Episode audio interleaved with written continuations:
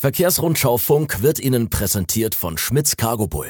Für den temperaturgeführten Transport bietet Schmitz Cargo Bull mit dem vollelektrischen Kühlkoffer SKO E-Cool eine nachhaltige und wirtschaftliche Transportlösung. Das Fahrzeug ist bereits jetzt erhältlich und verfügt über ein umfassendes, maßgeschneidertes Full-Service-Angebot. Mehr Informationen unter cargobull.com. Herzlich willkommen bei Verkehrsrundschau Funk, Ihrem wöchentlichen Podcast für Spedition, Transport und Logistik. Mein Name ist Stefanie Noll und ich freue mich, dass Sie heute eingeschaltet haben. Wir wollen in der heutigen Ausgabe wieder ein wenig über die aktuelle Lage im Transport- und Logistiksektor sprechen. Unter anderem haben wir den aktuellen Verkehrsrundschau-Index erhoben, aber daneben oder darüber hinaus gibt es auch noch ein paar weitere Themen, die wir heute gerne anreißen wollen. Und ich möchte darüber sprechen mit Fabian Fehrmann, dem stellvertretenden Chefredakteur der Verkehrsrundschau. Hallo. Hi. Ja, dann würde ich sagen, äh, fangen wir direkt an, ja. legen wir los ähm, und sprechen über den aktuellen VR-Index, die aktuelle Erhebung. Wir ja, erheben ja alle sechs Monate die aktuellen Transportpreise im Spotmarkt.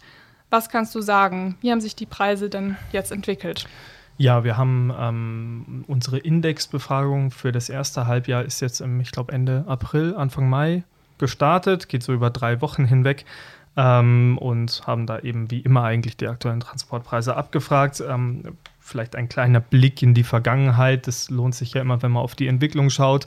Wir haben ähm, eine wahre Rallye gehabt, ja, ähm, in den letzten Jahren, kann man fast schon sagen. Also durch Corona, durch äh, den Ukraine-Krieg gab es einen besonders starken Anstieg und äh, zuletzt haben wir mehr so eine Stagnation erlebt, dass die Transportpreise sich eigentlich quasi nicht von der Stelle bewegt haben. Ähm, jetzt im ersten Halbjahr 2023 hat sich das Ganze wieder ein bisschen gewendet, im wahrsten Sinn des Wortes. Die Preise sind ähm, ein bisschen zurückgegangen. Wie viel, äh, sage ich nicht. Das, das, nein, das kann man, kann man ganz einfach, ähm, ja, äh, unter anderem bei uns in Verkehrsrundschau Plus haben wir alle Zahlen aus dem Verkehrsrundschau-Index, alle Erhebungen, alle Interpretationen und so weiter veröffentlicht. Und in der aktuellen VR ist auch Ausgabe genaue, 12. Genau, Ausgabe 12. Wir haben, äh, wir, wir, haben heute Mittwoch, wir zeichnen dann am Mittwoch auf. Morgen, am Donnerstag erscheint das E-Paper und am Freitag ähm, dann das die Printversion. Genau. Ja, da ist alles drin.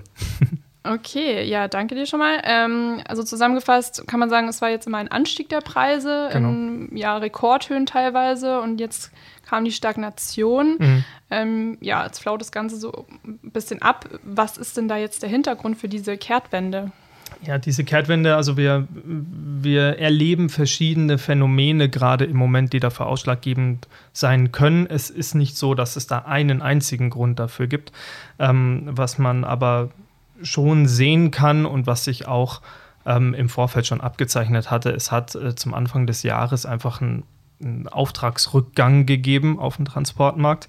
Ähm, das war auch am Anfang des Jahres so erwartet worden. Wir haben ähm, im Dezember oder November hatten wir mal einen Jahresausblick gemacht und hatten da mit verschiedenen Wirtschaftsexperten gesprochen. Die haben alle damit gerechnet, Anfang des Jahres wird es ein bisschen schwieriger und im Laufe des Jahres zieht es dann auch wieder an. Und im Endeffekt ist es genauso gekommen. Du hast einen Auftragsrückgang, hast auf einmal mehr Laderaum. Das führt dazu, dass die Preise ein bisschen zurückgehen, trotz Inflation, trotz anderer Phänomene etc. Was wir auch erlebt haben, was sicherlich auch ausschlaggebend dafür war, ist Rückgang der Benzin- und Diesel, also gerade bei uns ja die Dieselpreise. Ähm, die haben sich ja doch, Gott sei Dank, muss man sagen, wieder deutlicher erholt. Ähm, und das spielt natürlich auch eine wichtige Rolle in den Transportpreisen. Mhm. Genau. Ja, was wahrscheinlich auch nicht ganz unbedeutend ist, ist das Thema Inflation, oder? Genau, genau. Also ähm, ich meine, die die, die, Inflation würde jetzt ja im ersten Moment eigentlich sagen, alles wird teurer, also müssen auch die Transportpreise steigen. Aber es ist eigentlich ein gegenteiliger Effekt.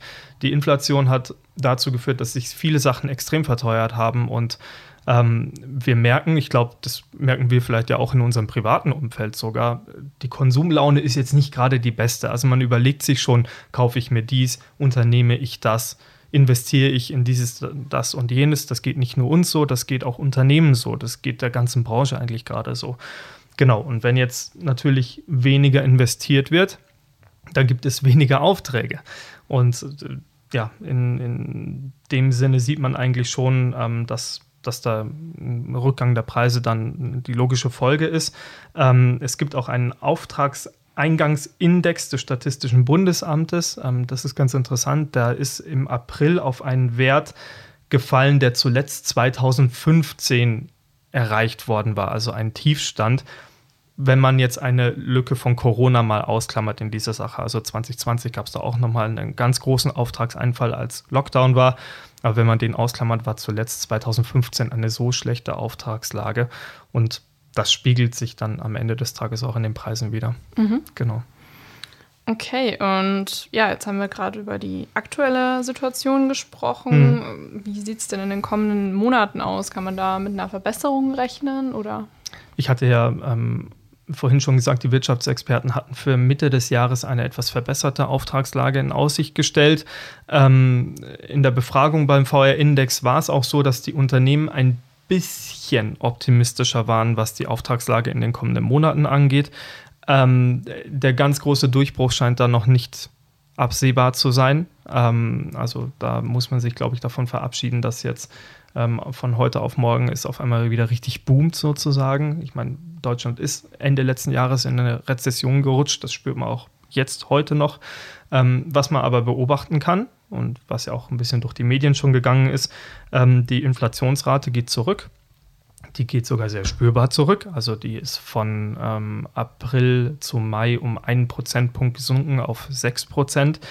Ähm, und es wird erwartet, dass die EZB morgen am Donnerstag, wenn wir veröffentlichen, den Leitzins nochmal erhöhen wird auf genau 4% dann hinterher, ähm, um diesen Trend eben fortzusetzen, dass die Inflationsrate sich spürbar wieder etwas runterarbeitet. Das wird mhm. auch von, ähm, ja, von, von Unternehmen im, im, Wirtschaftssektor eigentlich auch so erwartet, dass die Inflationsrate jetzt langsam aber sicher wieder zurückgeht.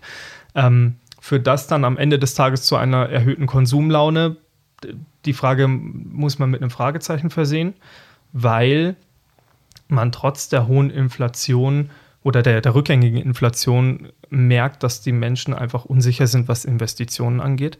Der Rückgang der Inflationsrate hatte jetzt im Mai auch zum Beispiel damit zu tun, dass das ähm, 49-Euro-Ticket an den Start gegangen ist mhm. und sich dadurch dann zum Beispiel die Preise im öffentlichen Nahverkehr rapide reduziert haben.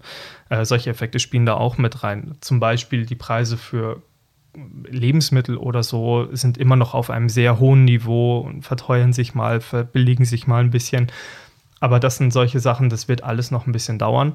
Und Richtung Ende des Jahres haben wir ja auch immer einen Preisanstieg, einen ganz natürlichen Preisanstieg, was Heizöl angeht. Mhm. Das kommt wieder auf uns zu.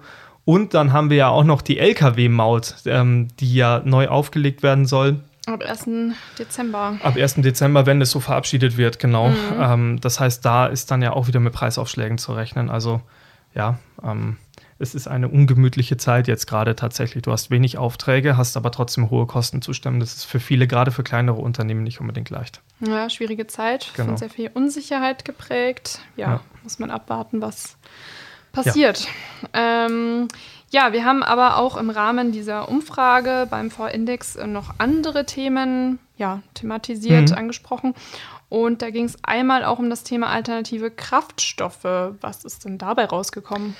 Genau, wir äh, fragen beim VR-Index ja nicht immer nur die Transportpreise ab, sondern versuchen auch aktuellen Trends so ein bisschen einfach so eine, eine, Meinung der Unternehmen und also der Transportunternehmen und der Verlader zu bekommen. Und äh, jetzt Anfang des Jahres war ja relativ groß das Thema HVO-Kraftstoffe in der Diskussion, ja. Ich wollte nur ganz kurz noch ja. eine Zwischenfrage einwerfen. Vielleicht kannst du noch mal sagen, äh, wie viele denn da befragt wurden beim Index. Mhm. Ähm, wir hatten in dieser Welle genau 100 Teilnehmer. Ah ja, auf okay, Punkt. weil das ist ja auch immer ganz interessant zu wissen. Und die wurden auch zum Thema HVO befragt. Ganz genau, ganz genau. Und ähm, da haben auch alle geantwortet, das ist sehr schön. genau, also wir hatten zum Thema HVO gefragt, ähm, wenn klimafreundliche Kraftstoffe eingeführt werden, wie viel Aufpreis würden Sie dafür zahlen? Wir haben das in einzelnen Abstufungen gemacht. Ähm, die nicht allzu überraschende Antwort ist, fast 60 Prozent haben gesagt, äh, wir würden gar keinen Aufpreis zahlen. Mhm. Und immerhin 20 Prozent haben gesagt, bis 5 Prozent Aufpreis würden wir in Kauf nehmen dafür, dass wir klimafreundlicher unterwegs sind.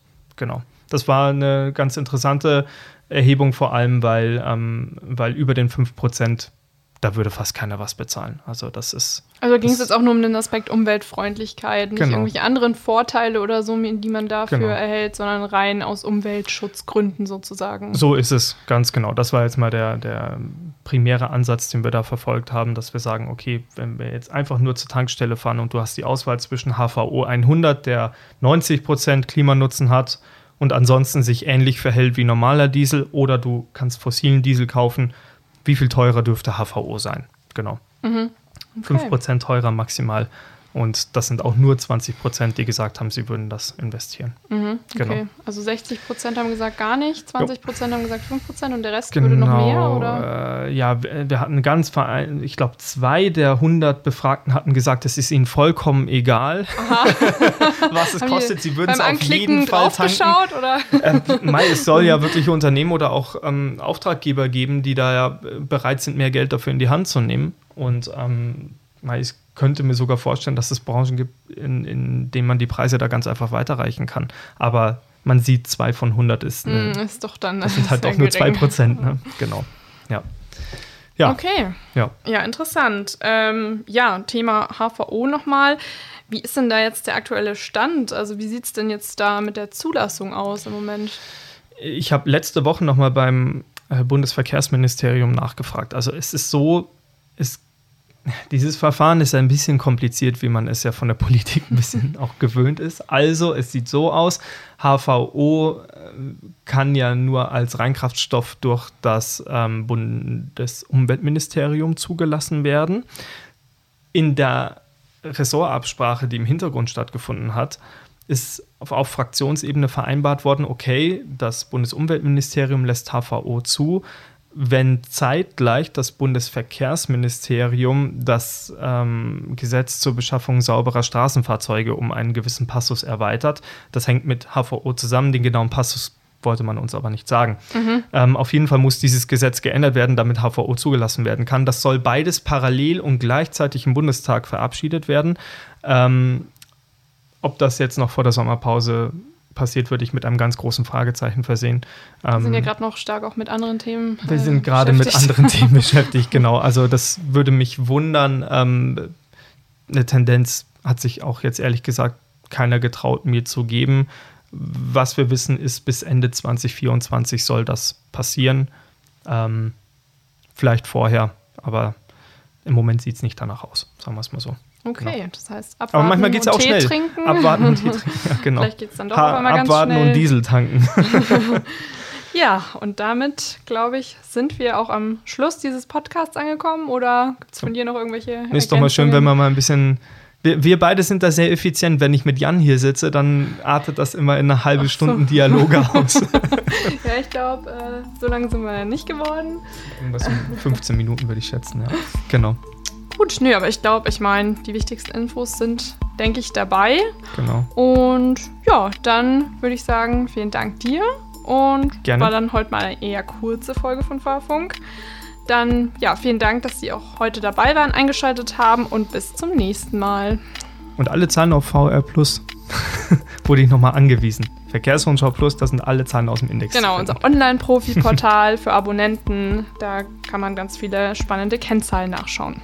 Bis zum nächsten Mal. Tschüss.